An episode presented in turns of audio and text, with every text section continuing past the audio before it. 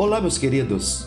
Aqui é Walter Mendes, professor de literatura do oitavo e nono anos do Colégio WRJ.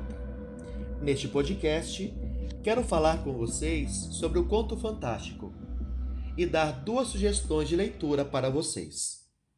O conto fantástico é uma narrativa curta em que nós somos apresentados a uma realidade ilógica. É um mundo exatamente como o nosso aquele que nós conhecemos. Porém, nesse mundo familiar, acontecem coisas que nos levam a pensar se estamos diante de uma realidade ou de uma ilusão.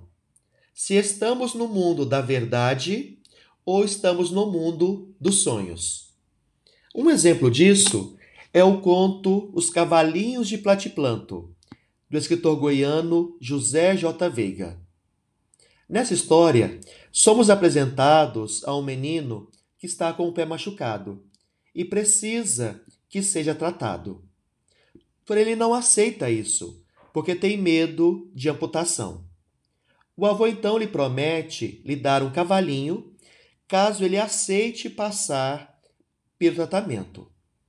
A criança aceita a proposta, porém o avô não consegue cumprir aquela promessa pois adoece gravemente, e o tio, que passa a cuidar da fazenda do avô, não entrega o cavalinho para o menino.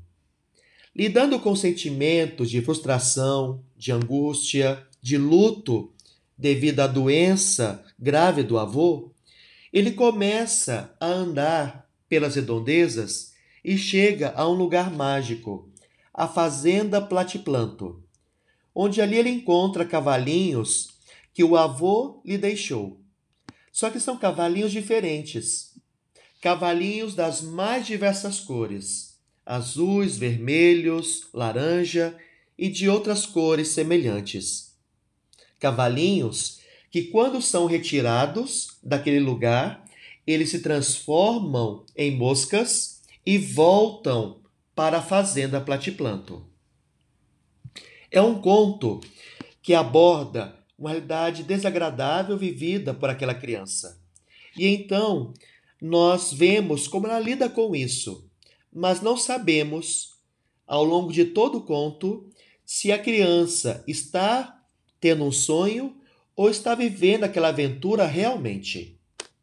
Uma outra história, também ligada ao conto fantástico, é Natal na Barca, da escritora paulista Lígia Fagundes Teles. Nele, duas mulheres estão em uma barca para atravessar de uma margem à outra do rio.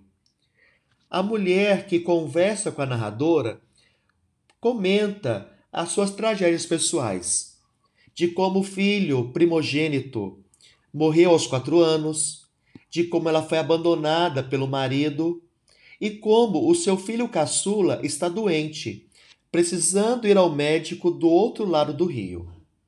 Mas enquanto a narradora conversa com essa mulher, ela percebe que a criança está morta em seus braços. Ela sente estranhamento, mas quando chega à outra margem do rio, ela percebe uma coisa ainda mais estranha naquela criança nos braços da mulher. Não vou dar spoilers para vocês. Procurem no Google esses textos: Os Cavalinhos de Platiplanto, de José J. Veiga, e Natal na Barca, de Lígia Fagundes Teles. Tenho certeza que você vai gostar e se emocionar com essas leituras. Um ótimo dia a todos e até breve.